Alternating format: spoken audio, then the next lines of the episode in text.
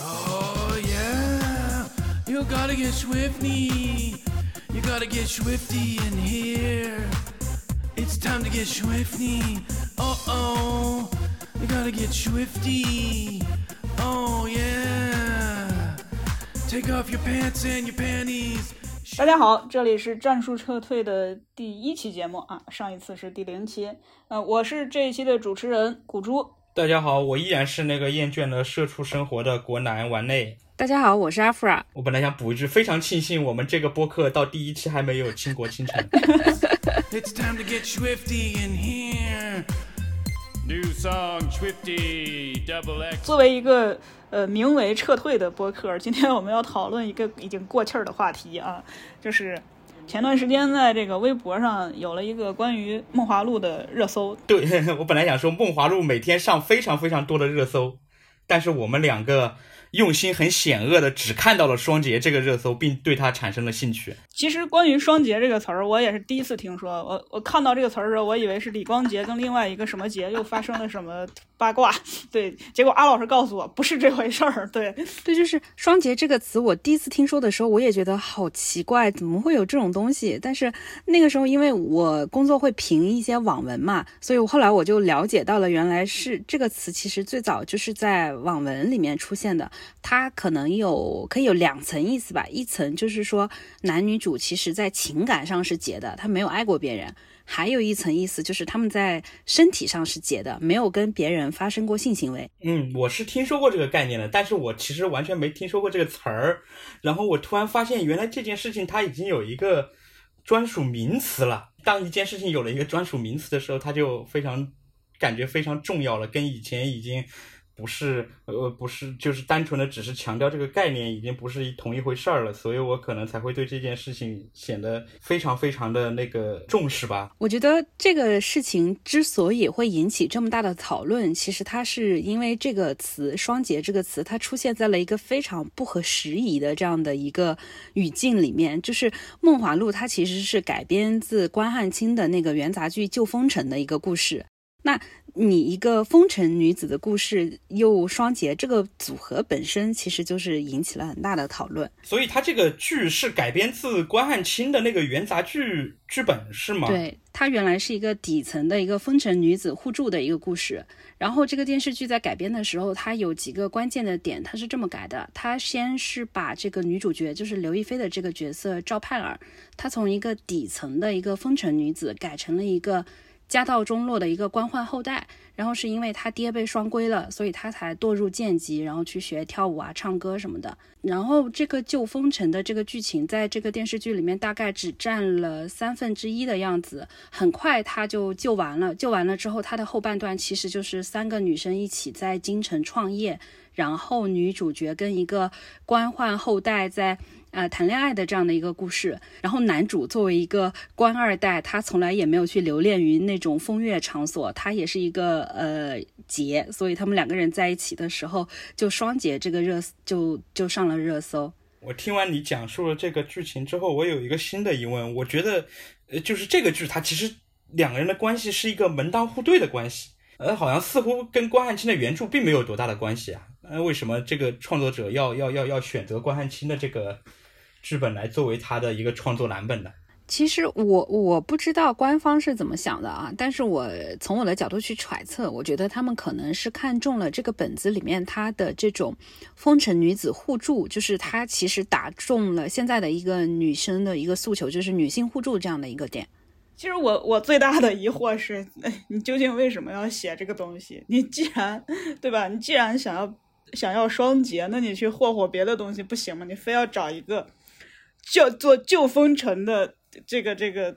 古典的作品来改编，究竟是跟关汉卿有什么大仇？我非常同意冯唐老师说的那句话，我觉得文学是有金线的，像这种非要让一个风尘女子保持自己的一身呃这个贞洁，然后这个就连古代的富二代的男子也要保持一身贞洁，这种设定它本身就是在文学金线之下的一个风尘女子，呃，如果她的过去是。呃，受过践踏的，受过这个，嗯，各种，就是你一个男主的出现，你应该去包容他的一切嘛，而不是说哇，原来你是干净的，那我可以，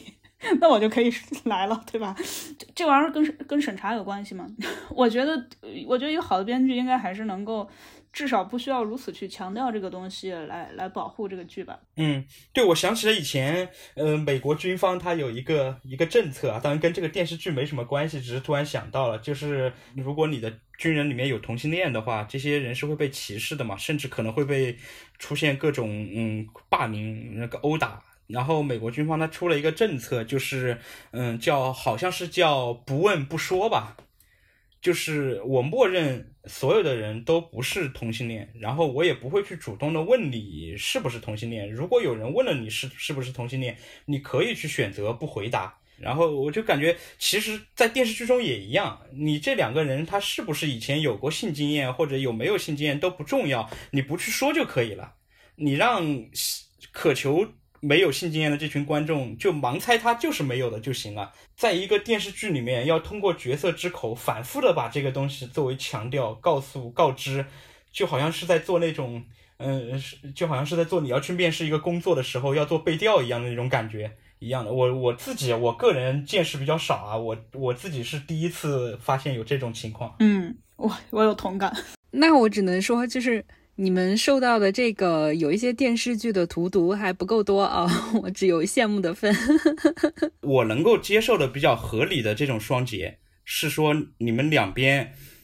都不会去刻意的去告诉对方，呃，我曾经没有过这些经验，我也没有过这些行为，呃，我们就是谈了一场很纯粹的恋爱，我们不会去故意的去提及。但是似乎在这个电视剧里不是这样，好像，呃，男女主角他是。是在反复的通过各种场景、各种对话，在向你强调，我以我就是一个处男，我就是一个处女这种行为。对，就是这个剧里一开头的时候非常神奇，就这个男主跟女主狭路相逢，然后男主就看出来他的这种身段呀，他的这种言行举止好，呃，好像很不俗。结果后来就逼他说出了自己的曾经堕入贱籍的这个经历。男主在前几集的时候还有意无意的要威胁他说，如果你不配合我，我就会把你的这种黑历史告诉别人。那我觉得很奇怪，男主一眼就能看出这个女这个女主的身段很不一样，那他不就是个有经验的人吗？也很难相信一个处男走到大街上看到一个身段很不一样的人，他就能猜出你是不是有过什么不一样的经历。我觉得还也挺奇怪的。不是从小他就是有机会去接触这种官方歌舞团的这些人，所以他知道他们身段是什么样的。然后女主呢，为什么她能够处事那么的聪明周到，那么有那么得体？是因为她曾经是一个家道中落的一个，也是一个官二代，就是双重 buff，就是我既是官二代，我还是清白的。所以网上不是有人在说嘛，这个剧其实呃，他就讲了一个一个核心的点，就是我是处女，我男朋友是呃是公务员。很厉害，很厉害，让我想起了很小时候看过的一部应该大家都看过的电视剧，就是那个《还珠格格》里面有一个情节，就是他们一伙人在外面游荡，然后那个时候刚好是紫薇眼睛瞎了，然后紫薇眼睛瞎了之后是被不小心是被一伙坏人一伙歹人被抓到了那个妓院里面，然后。那个妓院里面那那伙坏人把紫薇关在那里不吃不喝，关了很多很多天，然后终于有一天决定动手了，要要让紫薇就范。然后在最后这个阶段呢，一行人也及时的赶到，把他给救出来了。嗯，但是我觉得里面有一段的表现是让我当时非常非常印象深刻的，就是他们在看这个紫薇到底有没有受伤的时候，尔康突然说了一句：“还好我们在最后一刻赶到了现场。”拼命的保住了他的清白哦，不对，他还是说的是紫薇拼命的保住了自己的清白。呃，就是这个营救行动结束之后，他好像尔康作为一个一个一个剧情的讲述人一样，要官方盖棺定论的告诉所有的观众，而那个紫薇现在还是一个处女，大家请放心，可以后面的内容可以放心使用。倒也不是吧，就那个时候，这个东西真的是一个紫薇的一个很大的危机，就是。嗯，我我记得我看的时候真的很揪心，就紫薇到底会不会被迫卖身？嗯，大家是在关注她的这个命运的，关注这个命运是合理的，因为毕竟一个女性被抓到青楼里面，然后被被被强暴的话，她其实就是一个很糟糕的事件嘛。但是这个时候，尔康突然出来说了这么一句话的时候，我感觉他好像是官方琼瑶阿姨透过尔康之口，然后再向我传递一个信息：放心，你的这个主角人物还是安全的，他还是清白的，他还是以前那个善良纯真的紫对，薇。这是他的剧情没有毛病，但是你出来像官方声明一样去强调这件事情，就显得非常的龌龊。就是我我会想，那如果说尔康当时到了妓院里以后，发现我操，紫薇已经不清白了，那怎么办？走，兄弟们，我们走，他已经不清白了，难道要这样吗？还是说把紫薇救回去以后，好了，我们两个的爱情到到此结束了？如果紫薇已经不清白了，那就是情深深雨蒙蒙的故事了。对，紫薇就不会是女一号了，然后我们会多年以后才会明白这个剧情设定有多么厉害。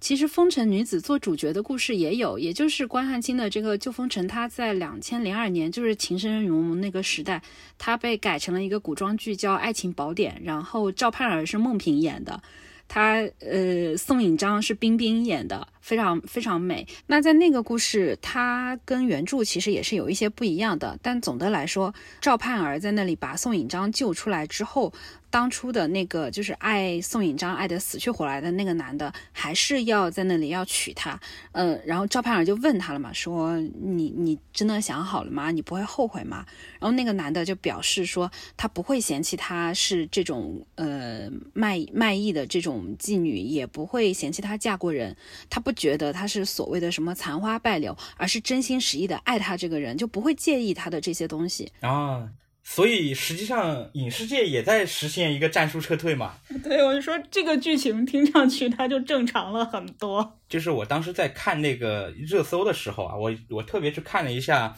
下面的一些微博的用户的评论，然后我发现其实还蛮奇怪的，因为下面的评论全都是在骂，而且你能明显的感觉出来，这些在骂的这些呃用户，其实他就是这个剧的粉丝，然后他们提出了一个非常统一的观点，就是这个热搜不是官方自己运营的，它是由那个这个剧的竞争对手做出来的一个黑热搜。然后，呃，我自己很疑惑的一个点就是说，嗯，当然这个热搜到底是不是官方自己运营出来的，我们也无法考证啊。但是我其实有一个问题就是，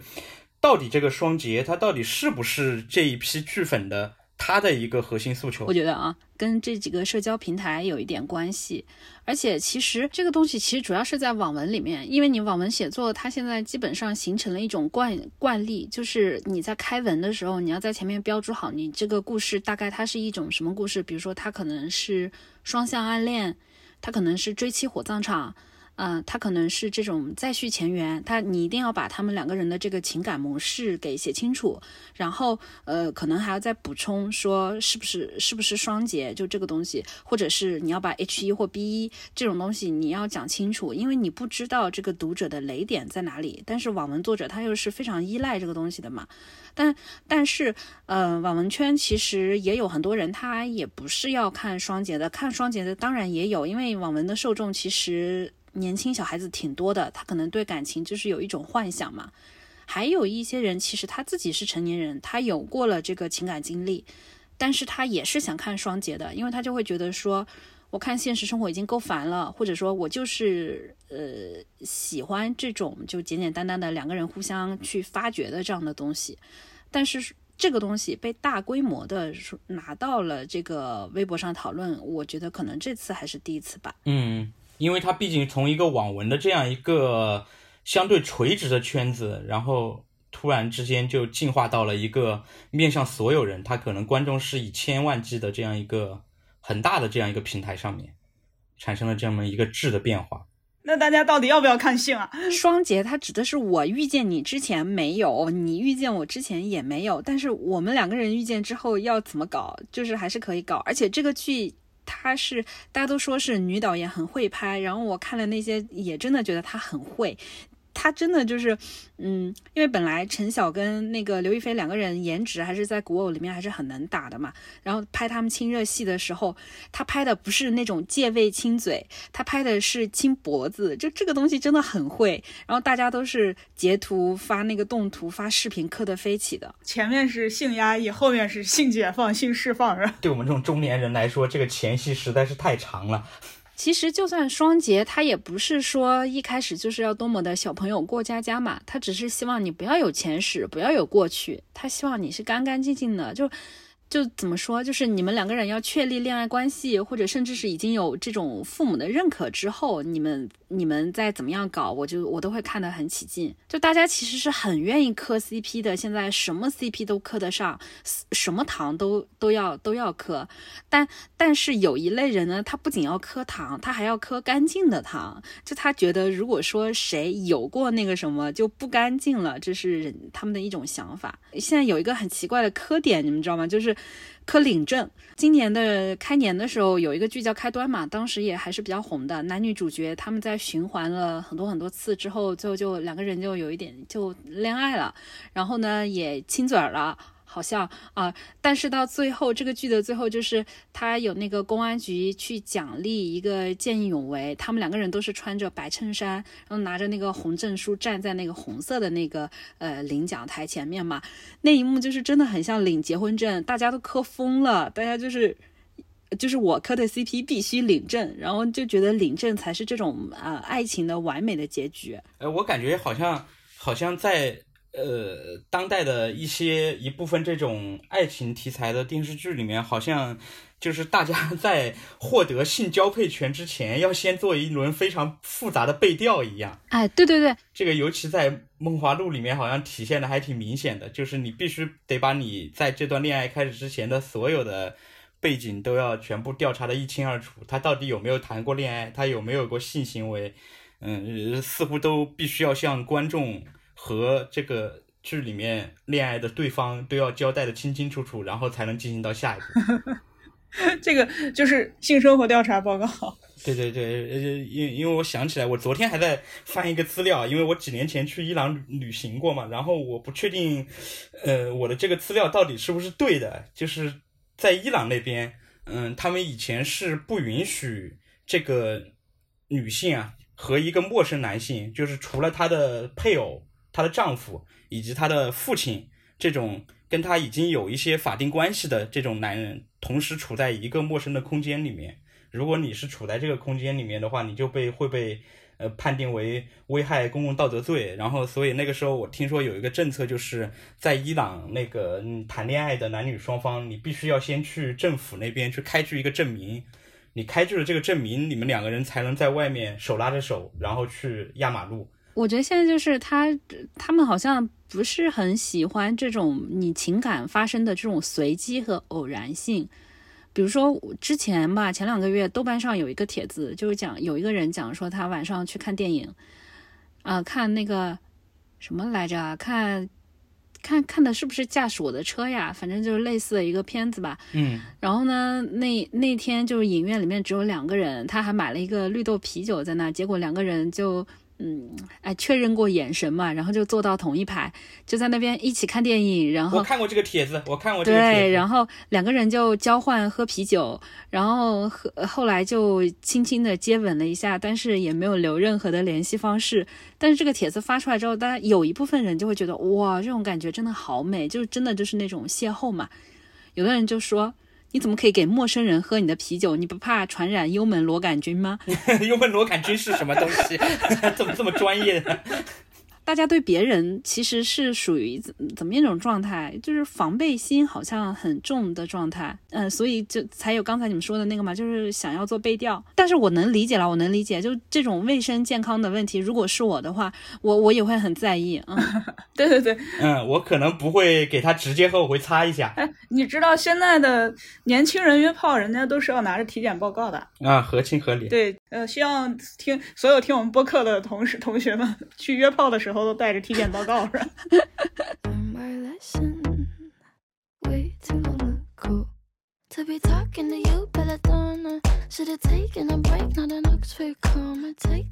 刚才王内呃说的那个呃伊朗的必须要领着证才能走上大街的这个事儿，以前在中国也是这样的，就是八九十年代的时候有一段时间清除精神污染。原来精神污染是一个真正的官方出现过的词吗？我以为是现在就是鬼畜出现之后才有的词，网络词汇。不不不不不不不，这个这个词是源远流长，就是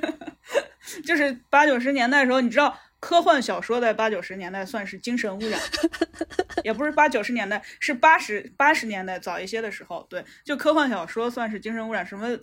什么你们爱看的这什么犯罪小说之类的都是精神污染啊。然后当时最最精神污染的就是这种呃色情、流氓这种这种东西。嗯当时有一个特别有名的一个女的叫呃翟曼霞，好像是在八三年的时候，就因为她交了十八个男朋友，然后就被判处了死刑。人家不允许说是你呃婚前性行为啊之类的，然后包括你还交了这么多的男朋友，然后这个就是特别的有败于有伤风化、有败风俗，绝对的这种。就是在当时是坚决不被允许的。翟曼霞这个人特别有名，是因为他后来发表了一篇一番震惊所有在场的人的话，就是他说性是自由的，是无罪的，是是每一个人权利，是我们每个人都应都可以选择一种方式。然后这个话当时在。呃，其实，在当时那个年代是，呃，非常让人就是就是就是就是非常的惊世骇俗的，对。然后我想起，呃，一大概一六年、一七年的时候看一电影，那个叶京的那个《记得少年》那首歌。他这个故事讲的是一个，就叶京小时候，他去到宜宾，呃，然后在宜宾呢就认识了一个，呃，他心目中的白月光吧，美得不得了的那种女孩儿。后来他他他有一个哥哥的也过来了，然后他哥哥就跟他这个白月光谈起了恋爱，就跟这个女孩儿在他们这个宣宣传车上搞了一发。这好死不死，他们碰到了那个宣传车上的大喇叭，然后整个厂区、整个学校、整个的那片地方的人都听到了一些非常隐私的声音。我想知道，就是当时这个电影它对这个场景的展现大概到哪一个程度呢？呃，其实它是用声音来表现的，女生女孩子的这个呻吟声啊，这个男孩子的这个嗯哼哧声啊，就是喘息，对对，喘息声啊，就是弥漫到了整个的这个被禁锢的这个这个大家的这个耳朵里。对，然后这两个人接下来就被游街了。就你能想象那个呃《权力游戏》里面 c e r s e 在游街的时候的那种状态，就是一个非常漂亮的女孩子的人格受到了极大的践踏。对，所以在那个年代，这个事情其实非常的普遍，就是。你在没有领正式领证之前，你是不能够有性行为的。然后你这个性行为还被广而告之了，那你就更他妈的完蛋了。你像我上一期播客，我要是 上一期播客里面我说我在开会的时候喊的那句话，要是在那个年代，我就要被抓出去判刑的，或者是我要被抓出去游街的。对，就是这样的，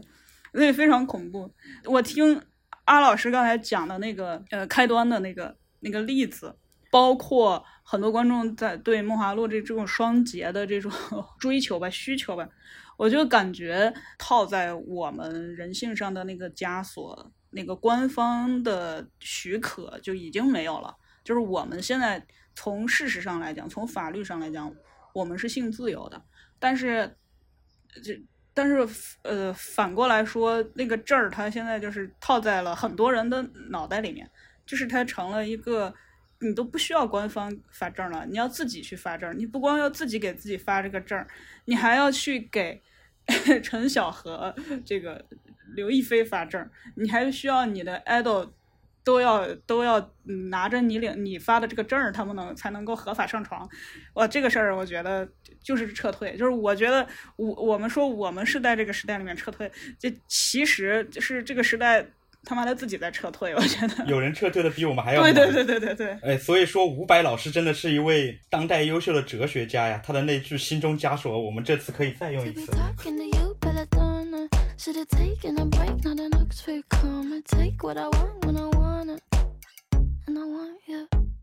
对，我其实很意外啊，我因为刚刚古珠跟我们科普了这两段历史啊，它都是八十年代的。其实我非常意外的是这个时间点，因为我一直以为那个，嗯，就是对人的这种欲望啊，对这种性啊，它的这种压抑啊，应该大部分时间应该发生在六七十年代，但我没想到八十年代的时候，这种打压其实依然非常严重，依然存在，甚至有很多人是因为这些事情，可能他的一生都被毁掉了，他可能就是亲那个嘴儿，他的一生就毁掉了，然后我就想到了。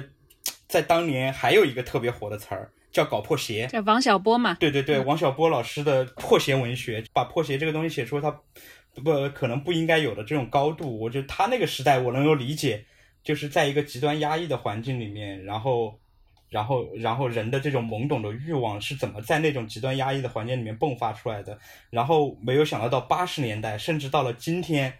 嗯，这种人们对破鞋的界定、对流氓的界定，其实还有还是依然存在于我们的这个生活当中的和作品当中的。只要你没有这个证，你就是破鞋，你就是流氓。我倒是觉得，我们可能确实经历过一段时间的比较放得开的这种，无论是从大家的生活上，还是这个文艺作品的这种尺度上，可能是短暂经历过这样的一个阶段的。嗯，但是，呃，我有时候又在想说，这个阶段是不是真的有过呢？还是说我们可能只是有一种幸存者偏差？而事实上，现在互联网带到大家眼前的这种，呃，那些比如说像有一些网站上，他们会把自己的那个情感经历分享出来嘛，就很多很多人还是非常会纠结处女情节这种点，就大家都会觉得说，这都已经二零二二年了，怎么还有人老是在讲这个问题？但是。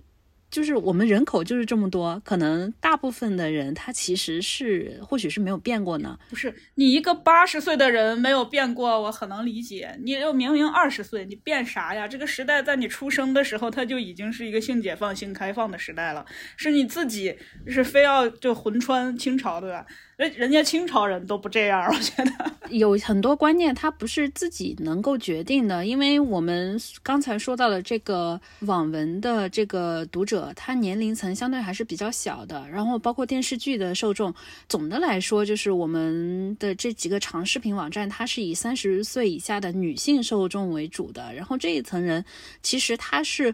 嗯，你不管社会稍微有一些开放也好，我们可以看到很多，比如说美剧的那种大尺度也好，它仍然是成长成长在这种很保守的这个六十年代的这一个呃这些父母的下面的嘛。那他他是会受这种家庭、社会、学校这些的教育的影响的，就是性教育，性教育不太 OK，性教育没有达标。对对，你说到这个，我想起来一个很很很有趣的事情，其实。它其实恰恰体现了年年轻人对这个事情的一个很矛盾的点，就是我以前高中语文有一堂课，我觉得大家应该都上过这堂课，就是那个我我应该是我们第一次接触到一首爱情现代诗，是那个呃舒婷的那个《致橡树》，我觉得大家都应该有有有有上过。然后其实这首诗我们现在看来，他写的非常非常的朴素，但是他在那个时候其实是第一次从文学作品当中。看到了“爱你”，然后“我爱你”这种类似的这种词啊，那堂课应该是我对爱情这个东西的一个一个初体验吧。然后当时上课的氛围非常非常的诡异，就是老师在上面很正常的讲这堂课，然后整个课堂上的那个氛围是非常非常骚动的。就是所有的学生都感觉到非常的不自在。坐在我旁边的有一个女生，她其实是一个呃，用当时的话说，是一个早恋开始的很早的一个一个一个同学。然后，嗯，基本上在学校里面恋爱经历也没有怎么断过。但是他当时说了一句话，非常不好意思的说了一句话，他说我们都还小，然后我们不应该这么早的就是经历这些事情。嗯，这个场景现在我想想特别特别的诡异。用古竹的话说，就好像。现场的所有学生都在给自己发证一样，但其实明明他们是有过恋爱经历的，而且有些是正在有恋爱经历的，而且可能还不止一段恋爱经历。但是当你真正的官方把这个东西拿出来给你讲的时候，你其实是特别别扭的，你觉得不适应，嗯，不舒服，你觉得讲这个东西对你这个年龄段来说太早了，就有点像是，呃，我们这其实有一点像是我们这代年轻人好像在主动的给自己设定了一个。范围一样，在这个范围之内，我们不能去接触这些东西。其实你已经偷偷摸摸去接触过了。那你们当时的那个初中的那个呃生理卫生课是怎么上的？真的，我也想问。上过一堂，我印象也挺深刻。然后所有的人都非常麻木的把这堂课听完了。然后老师也在非常字斟句酌的去斟酌这句话应该怎么怎么说。然后他全程没有出现过任何的敏感词汇，比如说生殖器，比如说胸部。比如说是，比如说别的，我们现在其实已经司空见惯的词汇，它都是在字斟句酌的把这些东西用那个、这个是还有什么之类的其他这些词把它代替的代替掉，就是一种自动的消音的一个过程嘛。其实你懂得。嗯嗯。就上过这一次。对，丸内说的这个我特别 有感触，是这样的，就是我们上这个生物课，也不是生物课，我们上生理卫生课是最不容易引起这个联想的课程。就其他的所有的课程，你看到那些人，他看到一些词汇，他都能够引起一阵小小的骚动，但是在生理卫生课上就。就就好像是一个被剃得干干净净的一个一个蛋，就是根本就是你从里面抓不到任何一丝能够让你嗅到那个微浅气息的东西。我就记得我们当时上生物课，上生物课仅仅就是我都不记得是生物课还是什么自然课啊之类的，就是反正老师就是说这个肉蛋奶是可以补充你的 营养的，然后就这个肉蛋奶就是全 全班就笑的不得了，就是 然后就是对。你们笑点好奇怪，对啊，就是他们会觉得那是在形容一种奶。我想起来，我们的第一个跟性有关的词汇是是我们的物理老师给我们告诉我们的。好像是有一堂课讲一个什么知识点，然后有个我们那个老师比较幽默，然后我们的学生经常喜欢在上课的时候给他打岔，然后坐我的同桌就突然不知道打了一句什么岔，这句岔我已经忘记了。然后我们的物理老师突然说了句：“你毛都还没长齐，你给我说这些。” 然后当时全班哗然，整个班集体暴动了一样的感觉。然后我当时在说什么毛什么毛，然后我根本没有听懂，就我是一个启蒙非常非常晚的。我我想知道。就是说你毛都没长齐，他讲的是就是你你的 性器官上面的毛吗？对对，就是这个。其实是因为当时的小孩们，你的同学们都处在正在长性器官的毛的那个年龄段，所以对这个东西会特别的敏感。我作为一个三十多岁的人，我只会第一第一联想，我会想到是是说头发胡子这种东西。怎么可能？怎么可怎么可能？他就是讲那个，只是当时，就是大家都懂，其实大家都懂，但是大家又要装不懂，就跟那个讲那个志向树一样，大家都懂，然后要现场装不懂，先把这个证拿到手上。我是一个不懂的人，但其实我是懂的，所以我在一直在懂和不懂的这种状态当中 游走，然后很矛盾、很诡异的一个感觉。就大家的想法就是说，我不管懂不懂，但是我觉得这个东西是不对的。因为我爸妈教我说这个东西是不对的，对对对，我不能去讨论它。对对，就好像这个社会中就弥漫着一种让你觉得这玩意儿不对的氛围。对，我想起来我们小时候就是就是老师讲这个“金风玉露一相随，便胜却人间无数”的这句词，然后我就跟他们说，这句话其实是在形容做这种 那种事情的时候。然后后来老师每次引用这句话，全班就就疯球了，就是。就是你们两个想一想，这句话就是一个性暗示啊。对，然后我们的老师会会把这句话改一改，他会改成一个结版的。他说，一方面这个东西可以代表男女之间的感情，另一方面它可能代表着人在追求理想的时候的一种感觉。他会往这方面引导一下。然后当你引导的时候，大家就觉得好安全啊，这种感觉好安全。老师给了我一个心理的一个舒适区，我就把它当成一个追人追求理想的时候的这种呃兴奋的状态就可以了。我就不用去管另一边它真正的意思了。所以你们老师还会讲，你们老师还会讲前一层的意义吗？就是还会讲它本来的意思是吗？会会会，其实会讲的。我们的语文老师。百分之八十的时间是在讲这首诗跟爱情的关系，或者某一个句子跟爱情的关系。然后我不知道是不是因为语文教育它本身本身就会有这个这个这个惯性，就是他会把东西往另一个好像更高的层次上去引导一下，呃，或者说是他实在觉得这个课堂氛围有点讲不下去了，所以他会把东西往往往另一个角度去引导一下。但实际上，我觉得他当时是想正儿八经的把这个事情讲好的，只是他发现有点推进有点困难。那你们语文老师很不错。因为我们学这首诗的时候，是不可能跟你讲他“金风玉露”是有那一层的含义的，对。那你是怎么知道的？我看贾贾平凹呀，我们陕西的伟大的作家贾平凹，不是伟大，呸，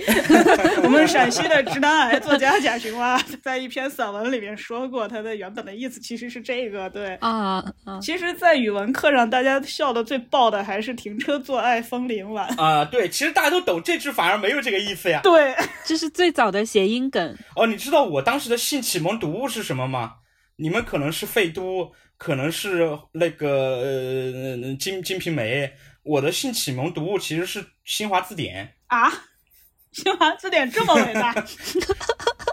对，我的性启蒙读物其实是《新华字典》，就是我在有一次就是随便乱翻这个新华字典的时候，不小心翻到了它里面，呃，不是不是，他翻到了人的一个对一个性器官的解释，然后就比如说好像是阴茎吧，我如果没记错的话。然后我当时就想，哦，新华字典上面还有这些玩意儿，我要去了解一下。然后我就各种去查，各种去翻，把上面能翻到的东西全都翻到了一遍。然后这个东西就是我当时的性启蒙读物，比我上十节生理卫生课还要来的管用。牛批牛批！哇，新华字典这么牛批，我还以为新华字典只能让你有光明的前途呢。应该是新华词典，它会解释的非常非常的全面，它会把这个词真的会给你，我不知道现在还有没有，我觉得应该还是有的。这是科普吗？就是它会把这个人身上的各种构造、各种部位，它的学术是什么，他的可能被别人称为什么，这些东西他都会写在上面。我对我当时产生了一个极大的好奇心。所以人家是一个严肃的一个呃科学的讨论，但是你这个人就是污眼看什么都污。对你这个是你自己的问题。我不污啊，我只是不了解啊。就是你们是从文学层面上去了解这些东西，我是从一个非常原教旨的层面去了解这些东西。你那是从科学的层面上，那我了解生小孩儿就是是怎么一回事，可能要比你更加的科普。就是在我很小的时候，我不知道人为什么会怀孕，我以为女的就是她到一定年纪她就会怀，然后她快要到要怀孕的那个年纪，她就得去结个婚，给那个孩子找个爹。然后我我就很困惑说，那为什么大家结婚的年龄是不一样？它的规律是什么？直到后来有一次我去我一个亲戚的办公室玩，我那个亲戚他是妇女主任，他是给那些乡村的妇女做那种嗯。计生宣传科普的那种，然后他有很多小册子，他还有文盲版的，就正好照顾了我这个文盲，我就可以看图片，然后学习是两个人是怎么样发生性行为，然后怎么样呃就生生小孩造人的这个过程。所以我那个时候，我大概在学龄前后那个那个时候，我就知道了这是怎么一回事。但是那个时候因为我不太识字嘛，我没有听说过你刚才在那个词典上查到的那种词汇。我是到小学的时候，我不知道你们有没有印象，当时电视上有两个剧，一个叫《女囚》，一个叫《红红蜘蛛》。嗯，红蜘蛛我当然知道。对，它是女性犯罪的这种单元故事，好多它是真实案件改编的，包括当时那个震惊的那个劳荣枝案嘛，它就会有很多色诱啊这种东西。然后有一个我记得特别清楚，就有一个女的，她老公假死来骗她，然后自己跑到那个广东沿海那边去过上了很好的生活，把她抛弃了。她知道了之后，她就想呃策划了一个报复，她就是去打扮的美美的，穿的很性感，去勾引她原来的这个已经死掉的老公去做爱。然后结束了之后，她就拿剪刀扎了下去。这个时候那个旁白就出来了，就说呃某某某因为呃什么呃呃割掉某某某的生殖器被判多少多少年。我不明白他那个剪刀是扎下去是干嘛的。然后我就听到生殖器这个词之后，我就问我妈，因为我跟我妈一块儿看的，我就问我妈妈什么是生殖器？你 你可以想象那一幕有多么的尴尬。中国的感官世界啊，这是中国的感官世界。对对对对对，然后说了《红蜘蛛》这个剧，我其实以前也看过，但是我这个人太愚钝了，我看不懂。然后虽然是看不懂啊，情节上是看不懂的，也不知道他到底在讲什么，大概会讲到一些呃，但是我知道他是讲少女犯罪的。然后这个剧其实从头到尾对我来说都弥漫着一种很暧昧、非常危险的这样一种气息。我觉得这种气息是在当时的很多那种正统的电视剧里面你是感觉不到的，红蜘蛛是两千年的电影是吧呃电视剧。应该差不多。两千年前后吧。我后来想了一下，那个阶段的很多电视剧，它其实在写到性跟性相关的，它可能大概会有两两种写法，一种就是可能在那样一个极度压抑的那种是社会环境或家庭环境之下，有人把性当做一种出口。呃，要么他可能是会写说，在这样的一个社会环境之下，然后发生了一些跟性性犯罪，就是你可能是受害者，或者你可能是加害者，然后你要怎么样去继续之后的生活？比如我我发现有一个很不得了的东西，就是大 S 跟周渝民的那个那那那个定情片，其实现在看根本就是一个女主角是被强奸过的人，但那那是一个偶像剧，台偶。戴 S 的那个角色，她是被她的继父给那个性侵过，然后她认识了周渝民之后，就周渝民就是根本不嫌弃她的这些过往嘛，然后就一点一点的带她走出这种阴影。她这个阴影不仅包括心理上的，而且她其实是有那种创伤后应激障碍的，就是她一开始她是没有办法跟周渝民进行亲热行为的。哇，这个这个这个偶像剧很有文学性啊，它 就处在我的文学金线之上。这才是旧风尘啊！对呀、是啊，虽然“旧风尘”这个词现在看来有点政治不正确啊，就你想想这种这种，它特别的，就是特别的把一个破碎的东西拼起来的这种感觉，对吧？嗯，那你那个梦华录什么什么，对不起啊，就 是梦华录的观粉丝还挺多的，我我要我要正经说，就是就是梦华录的那个东西，它是两个完完整整的人在一起，都没有受过伤害，嗯，那你们彼此抚慰的是啥呢？你去做个艺妓很丢人吗？你你都没有付出你的清白，你做个艺妓怎么了呢？这是不就是现在的演员吗？不就是现在的 明星吗？对吗？就是这样一个明星跟一个官二代的故事，他有什么？他他配得上关汉卿吗？你可以这么设定，就是他为他自己做过呃这个越姬而羞耻，但是男主不嫌弃他，这个东西是合理的，那是一个封建社会。但是你要一直让他们在台词里面，主角或者配角都非常的在意这个清白的事情，还要把它写成很多台词说出来，就感觉有点嗯没必要。就真的很像我们找工作，啊然后去面试的时候说，我真的不是被裁员的，我真的不是因为工作差然后被被被离开这个工作的，我真的不是因为这个工作太累我受不了我离开这个工作的，我是因为我想提高自己，呃，我想拓展自己的职业规划是等等原因我才到贵司贵司来面试的。我们一直在 call back 上一期。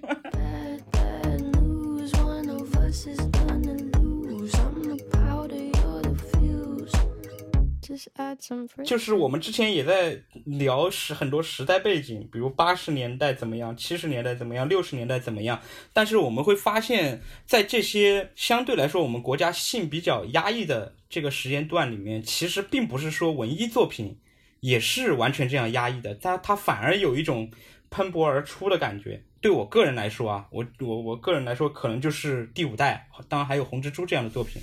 第五代的这些导演，你你会发现它里面有很多很多性压抑时代结束之后人的那种非常强烈的性表达欲，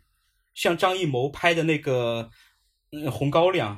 里面就有一段非常非常呃视觉风格非常热烈的，在那个巩俐和姜文在那个高粱地里面的一段野合，然后还有张艺谋拍的《菊豆》，是他跟呃他自己亲自主演的李保田哦，对，是李保田，对对对，我想起来，我记错了，是李保田。李保田跟巩俐在那个地窖里面的一段非常非常压抑、非常扭曲的这样一段性经历，就是其实，在我们觉得社会上对性这个东西很保守的这些时间段里面，其实我们国家已经出了非常非常多在性上面比较激进的一些作品。我是觉得九十年代跟八十年代是完全不同的两个年代哦。九十年代已经是一个社会风气非常开放的年代了，因为八十年代的那个清除思想毒瘤啊、精神污染啊这些东西，它在八十年代呃中期之前就基本上呃已经消停了。然后九十年代其实是一个呃文学和这电影的大爆发的时代嘛。嗯，包括说我我小时候，我小时候我的性启蒙是一个，也是一个非常屌的电视剧，就是前一段时间那个蓝天野先生不是去世了吗？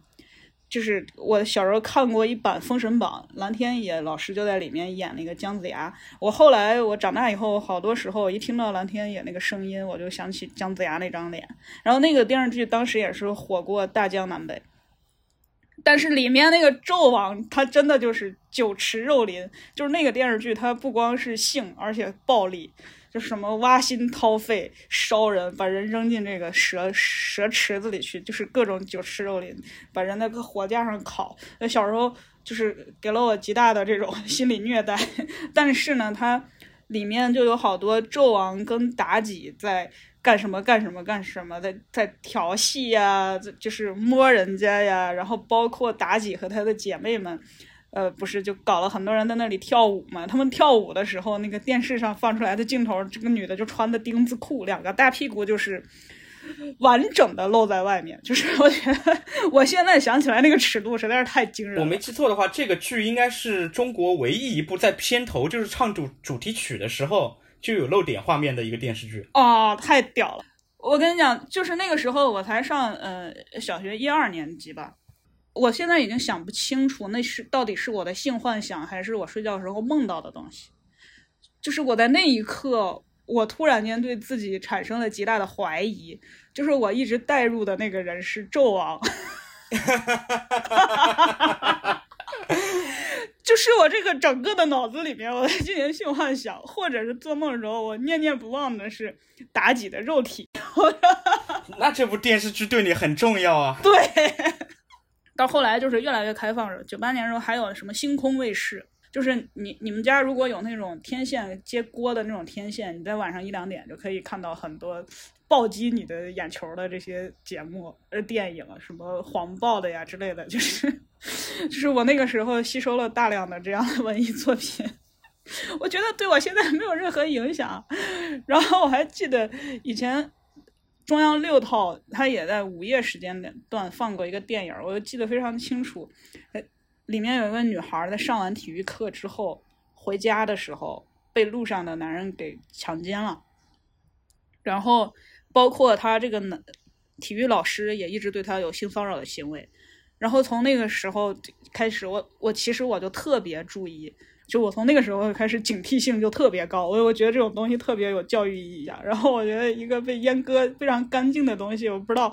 小孩是不是会被骗大，就是以后受害受受骗的小孩会不会越来越多？就是九十年代，他可能嗯，他的性的表达更加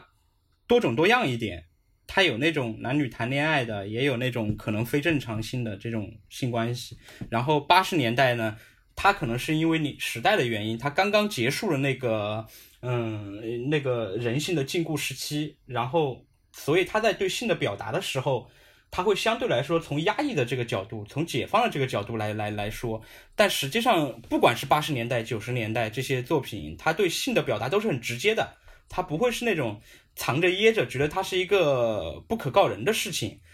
比如像《红高粱》里面那一段，我现在印象都非常深刻。其实这两个人就是从我们之前说的那个领证的角度来说，这两个人就是不合法的，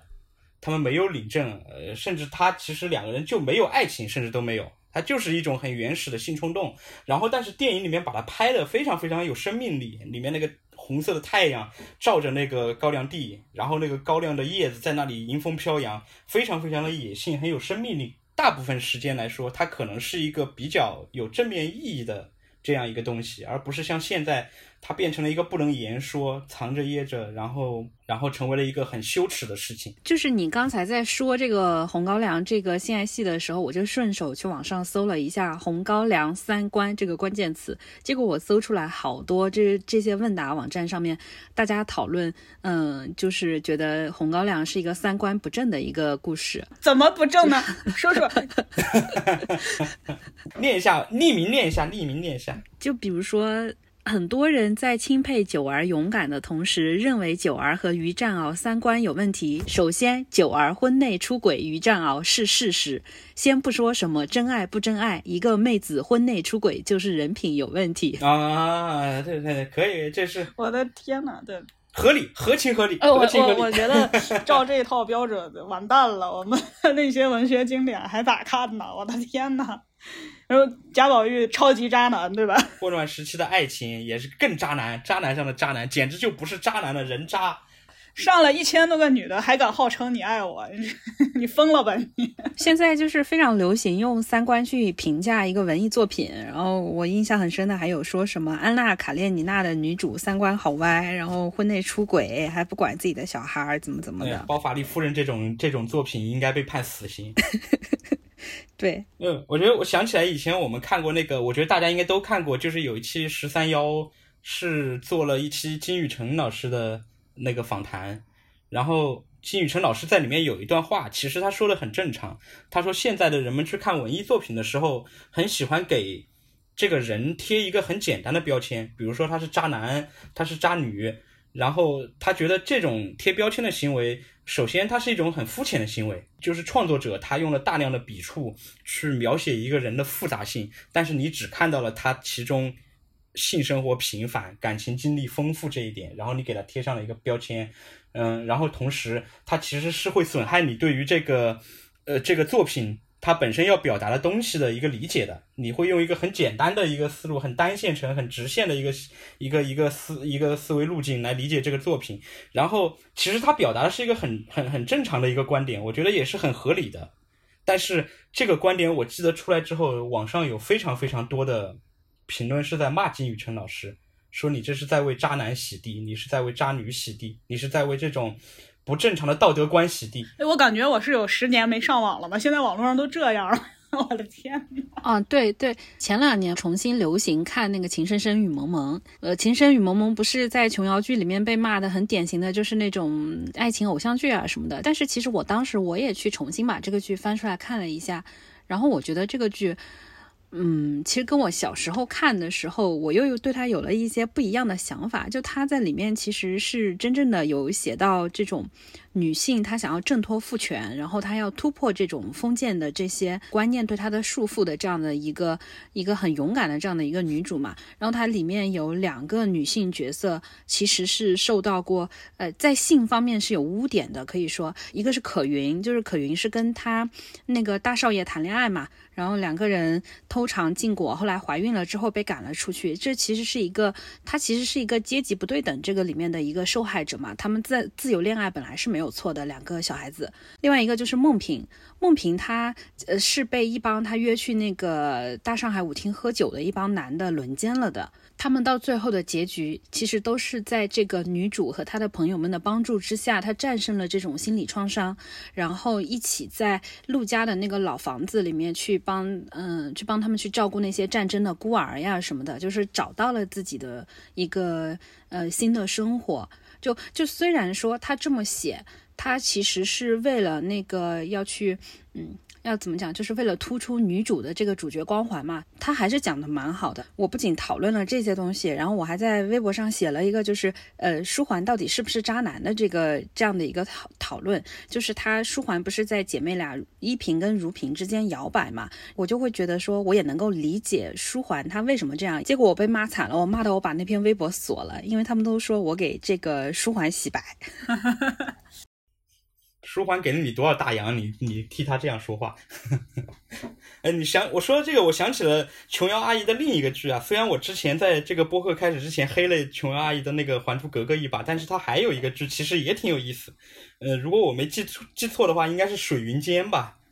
里面那个陈红的那个角色，在当代成为了一个非常非常有代表性的海女的这样一个海后的这样一个角色。就是她生了一个孩子，然后因为她长得非常漂亮，有非常多的男的追求她，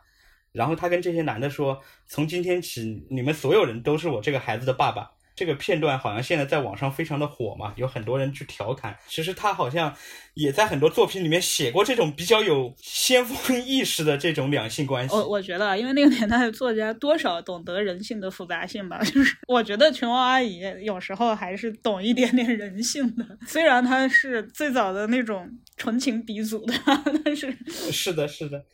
我就想起《情深深雨蒙蒙》里面。雪姨有一个非常振聋发聩的一个那个跟陆振华说：“你都能找多少个姨太太，那我为什么不能找几个男人？”这样的振聋发聩的一个女性宣言。虽然这个角色在这个剧里面并不是一个很正面的角色，我可能是在那个零零年代的时候看电视比较多那个阶段，然后不管是我从那个书本上我读的东西，比如说类似于什么《孔雀东南飞》呀，什么呃《梁山伯与祝英台》的故事啊，就包括说《还珠格格》也好，《情深深雨蒙蒙》也好，这种东西，它其实都是在讲这些主角他要怎么样去挣脱这种封建礼教的束缚，然后他们要去追求自由、追求爱情，就那个时候。他其实是有一种我要挣脱这些东西，我要和我这个爱的人一起背叛世界，或者说不管我们两个人之间是不是爱情吧，我们两个人要一起去挣脱这种束缚的这样的一种思想观念。但是到现在，我不知道是不是因为我我平常混的那个网站的问题，就我在网上经常看到很多人，他们现在我发现就是尤其是年纪小的，他其实是会把恋爱、呃婚姻。还有性爱，还有生育这四个东西，它是等同起来的。如果说你负责任的人，你恋爱就一定要结婚，而结婚就是一定要生小孩什么的，而且结婚还一定要办婚礼，就你这个东西才完整。他们都是在追求一种，就是说。爱情要修成正果，然后修成正果就是要呃三礼六聘、明媒正娶，得到我们家人的祝福，得到所有人的祝福，然后婚礼办得隆重盛大，这样子你们的爱情才是一个好的爱情。而且你们婚后要，比如说你备孕，你要一男一女凑成好字，就他他他就是要什么东西都全部到位，就是他们他们的爱情才是爱情，他是跟这些东西绑定在一起的。哎呦，这个现在的文艺作品是不是我哪个亲戚写的呀？我觉得 怎么这么像我一些亲戚的表现，特别像大家对你的对你的这个成年之后的感情生活的一个要求一样。所以我们同性恋就成了法外之地，不受这一切的约束。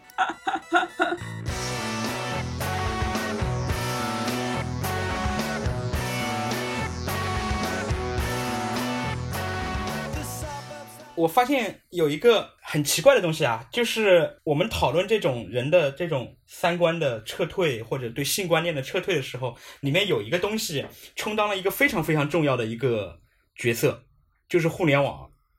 然后我我们之前在聊八十年代、九十年代，甚至更早一点古代的作品的时候，其实我是觉得啊，在那个时代，并不是说所有人都接受了这些作品里面传递的这些信息、这些观念。他肯定是有人骂的，肯定是有人不接受的。但是因为互联网的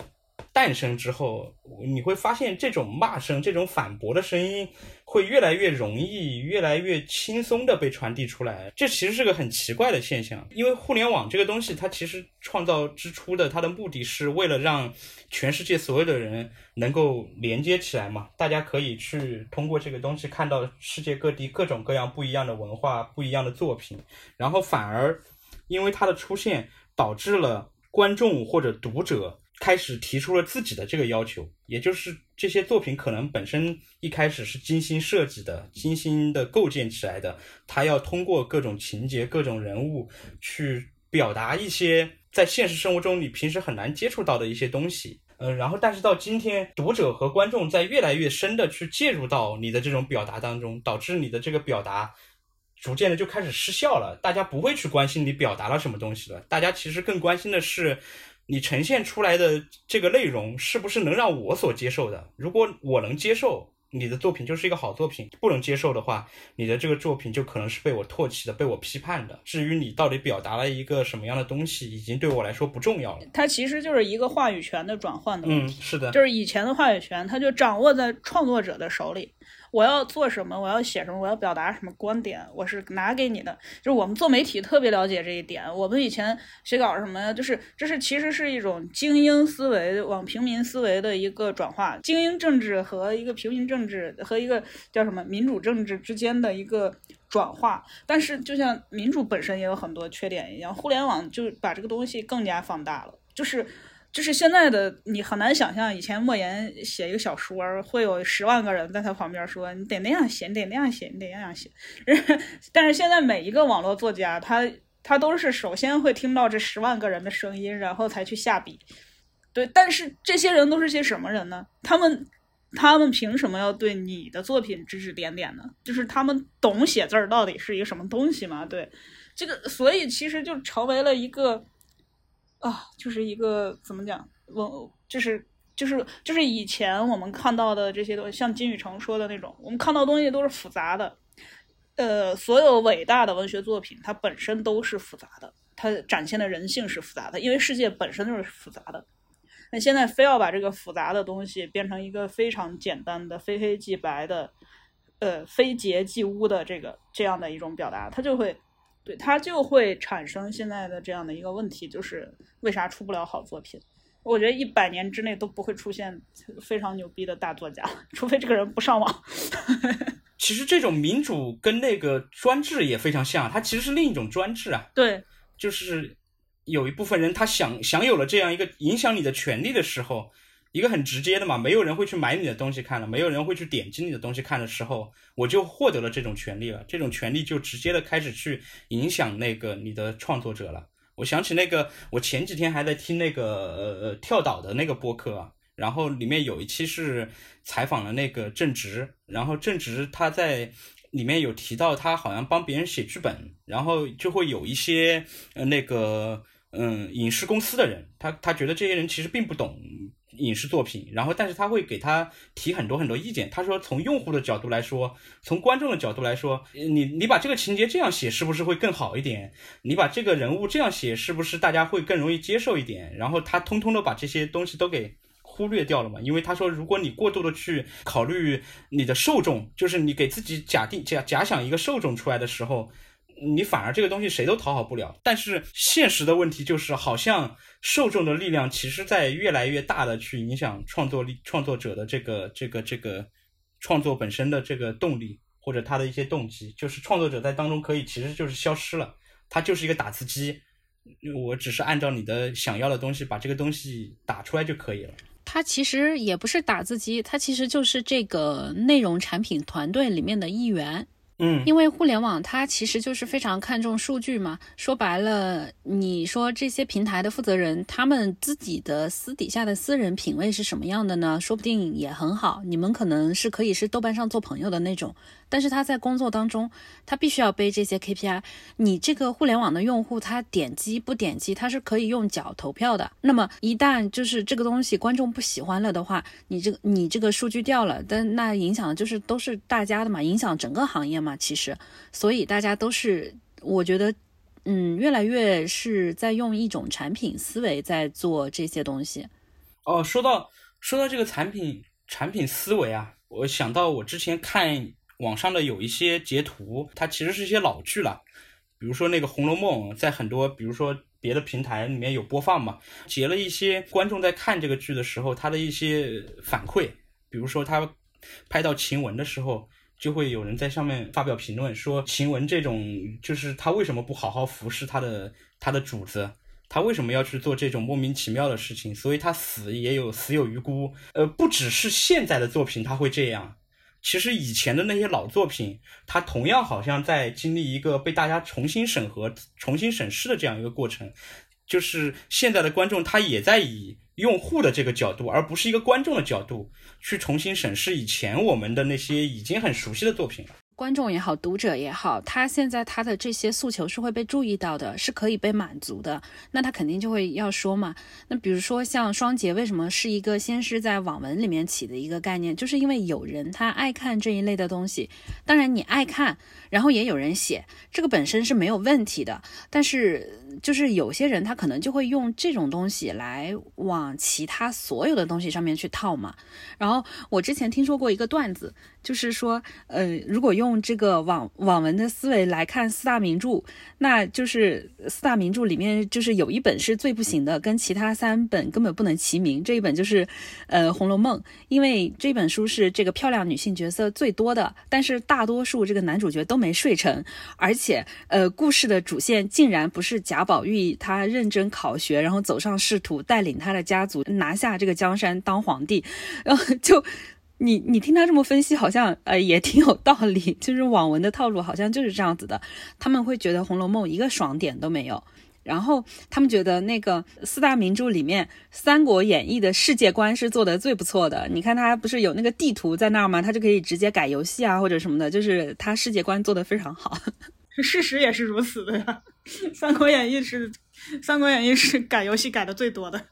古典名著。没有之一，对对对，所以这种思维也有一点道理吧。对对对。但是现在其实它会出现，就一旦这种观众的声音太强烈，然后他观众能够对内容的参与度越来越高之后，它其实就是会出现一种类似于像，我觉得《梦华录》它就是有一点呃这样的，它其实是在一个封建社会之下的一个故事，但是这个故事本身他们又想把它拿来用来迎合一些呃现在的一些女性观众的一些取向。所以它就会导致它这整个东西其实是有一些呃价值观的缝合，既有它非常 裹小巧的那一部分，但是它又在其中插入了一些好像现代女性会天天在微博上喊的什么女性互助、女性友谊的这种东西。去年有一个剧特别红，就是《赘婿》，嗯、然后他是讲的是一个穿越嘛，就是一个商业大佬穿越回到古代，然后在古代的时候，他是做了一个大家庭的赘婿，因为这个大家庭他们家是做呃做纺织做纺织业的，然后女主角因为是个女孩，她不能继承家业，她必须要招一个赘婿进来，她有了男人之后，她才能够这个名正言顺的去继承家业。它体现的是她的这个封建社会的这个。如果你用世界观来说，他的世界观就是这样子的嘛，他就是一个男尊女卑的封建社会嘛。但是在这样的一个社会体制下面，他们又有一个官方开设的一个男德班，这个男德班是当朝驸马爷开的，因为他他是最大的赘婿嘛，然后他就开了一个男德班来教育这些呃赘婿们怎么样在家里面去服侍好你们的这个这个太太，就其实这个就是不符合你的这个世界观设定的一个东西嘛，所以他这样子缝合在了一起，你搞笑是蛮搞笑的，但他其实是经不起推敲的。呃，我觉得这个还涉及到另外一个问题，就是我们十四亿人对于女权这个东西理解的完全是五花八门。就我觉得像赘婿他的这种开男德班啊等等，他迎合的是那一部分观众，他并不是一些真正的觉得女性的权利应该平等的这一部分观众，而是那一些。觉得要趁着这个女权主义兴起的这段时间来提高我们女性的家庭地位啊，呃，或者是不是不是家庭，就是能够提，就是能够找到我虐男人的快感这种东西。爽点，对，当然，这个话题比较大，我觉得我们可能要单独拿一期来说。这其实就是现在有一种创作的这种毛病嘛，就是那个就是现代性这个东西，或者说是一种稍微有点片面的这种现代性的东西，它开始逐渐的会去影响，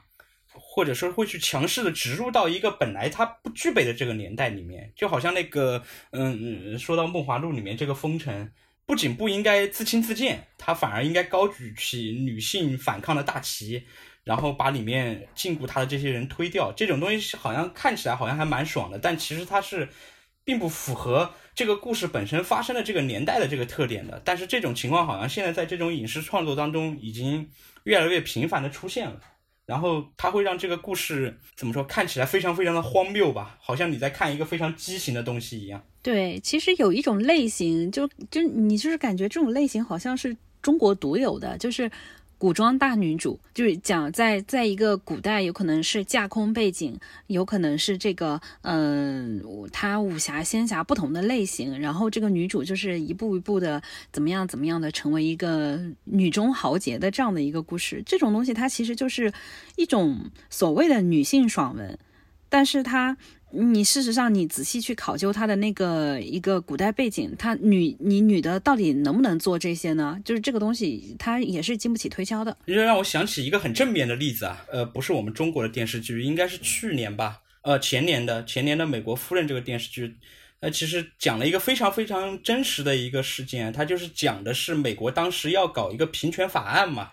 这个平权法案其实是想让女性从家庭当中解放出来。然后他们能够投入到职场啊，更多的自由广阔的空间里面。然后有一部分在当时应该被视为先进女性的这种自由主义者，他们是在推动这个法案的最后的落实的。然后，但是他还是有一部分女性，一些家庭主妇，她是想方设法的在阻碍这个法案的这个落实的。她在这个剧里面，她并没有把阻碍这个法案的这一群女性视为一个反派。他实际上他也是一个很正面的一个角色，就是他不会说对某一方有一个倾注，另一方可能他就是完全的一个鄙视，他其实是一个很平等的对待这个这个这个事件的这样一个这样一个表达方式。最后的结果是这些呃自由女性失败了，这个平权法案没有通过，而且好像是他一直到现在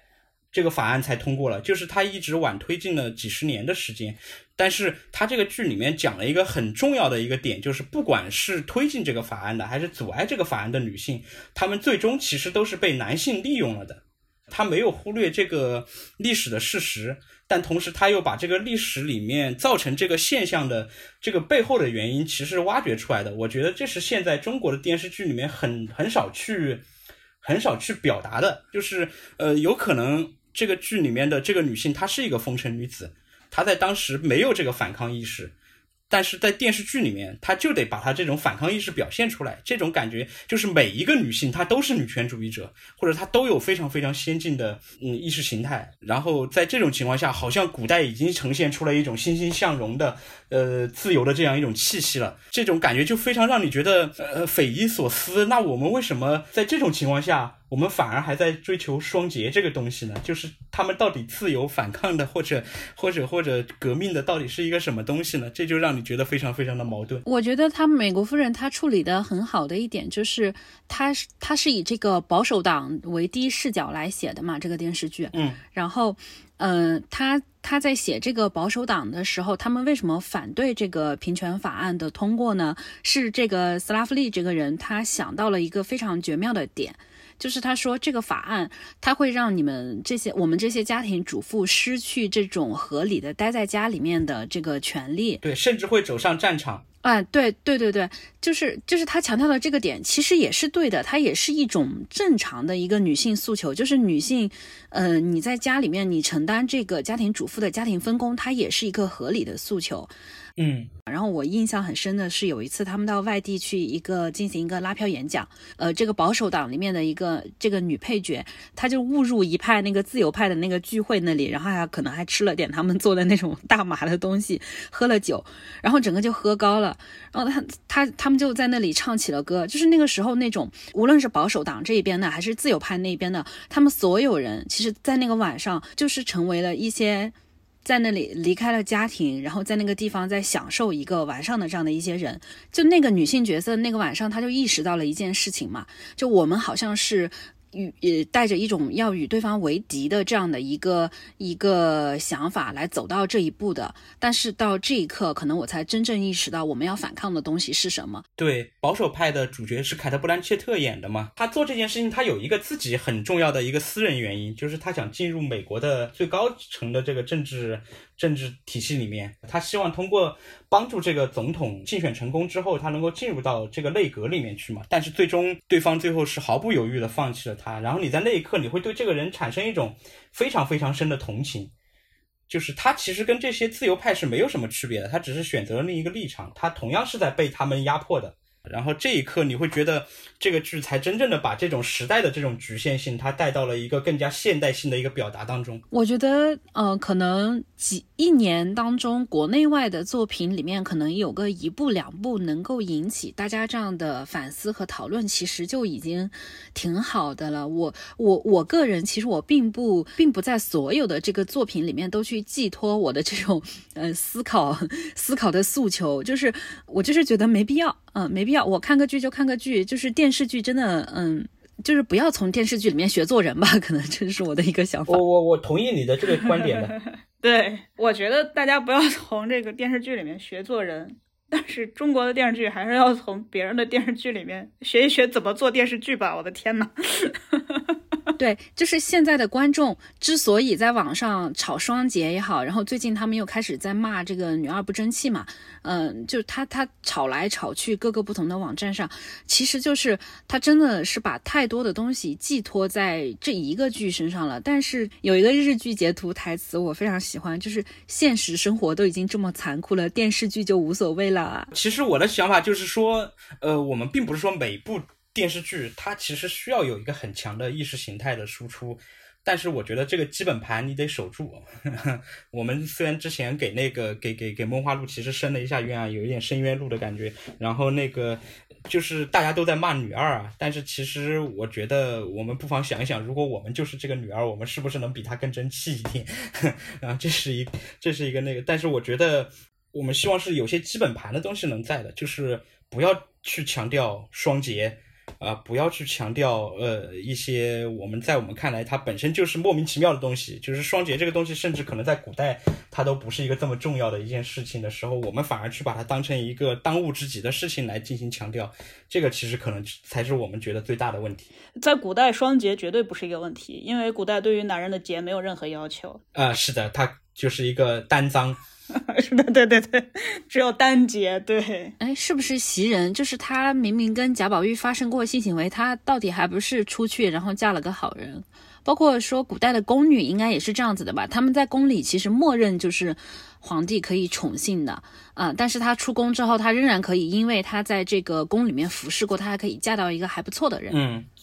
呃四大名著里面这种例子其实太多了。真的。熊培云之前说人人生在现代，但是无往而不在传统之中。我就觉得现在的非常多的网友真的是过于生活在传统之中。对，作为一个三流从业者，我是觉得其实本来这个环境已经非常值得不友好了，所以可能当我作为一个观众的时候，我可能会尽量去看到这个作品里面的一些优点，然后想要鼓励这些。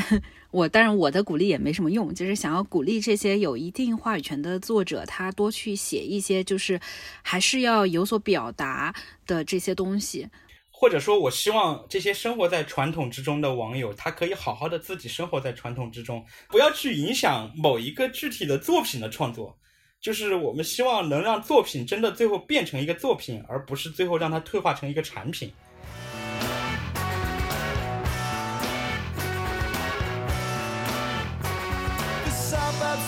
Sleeping, but she's dressing up tonight. She likes a man in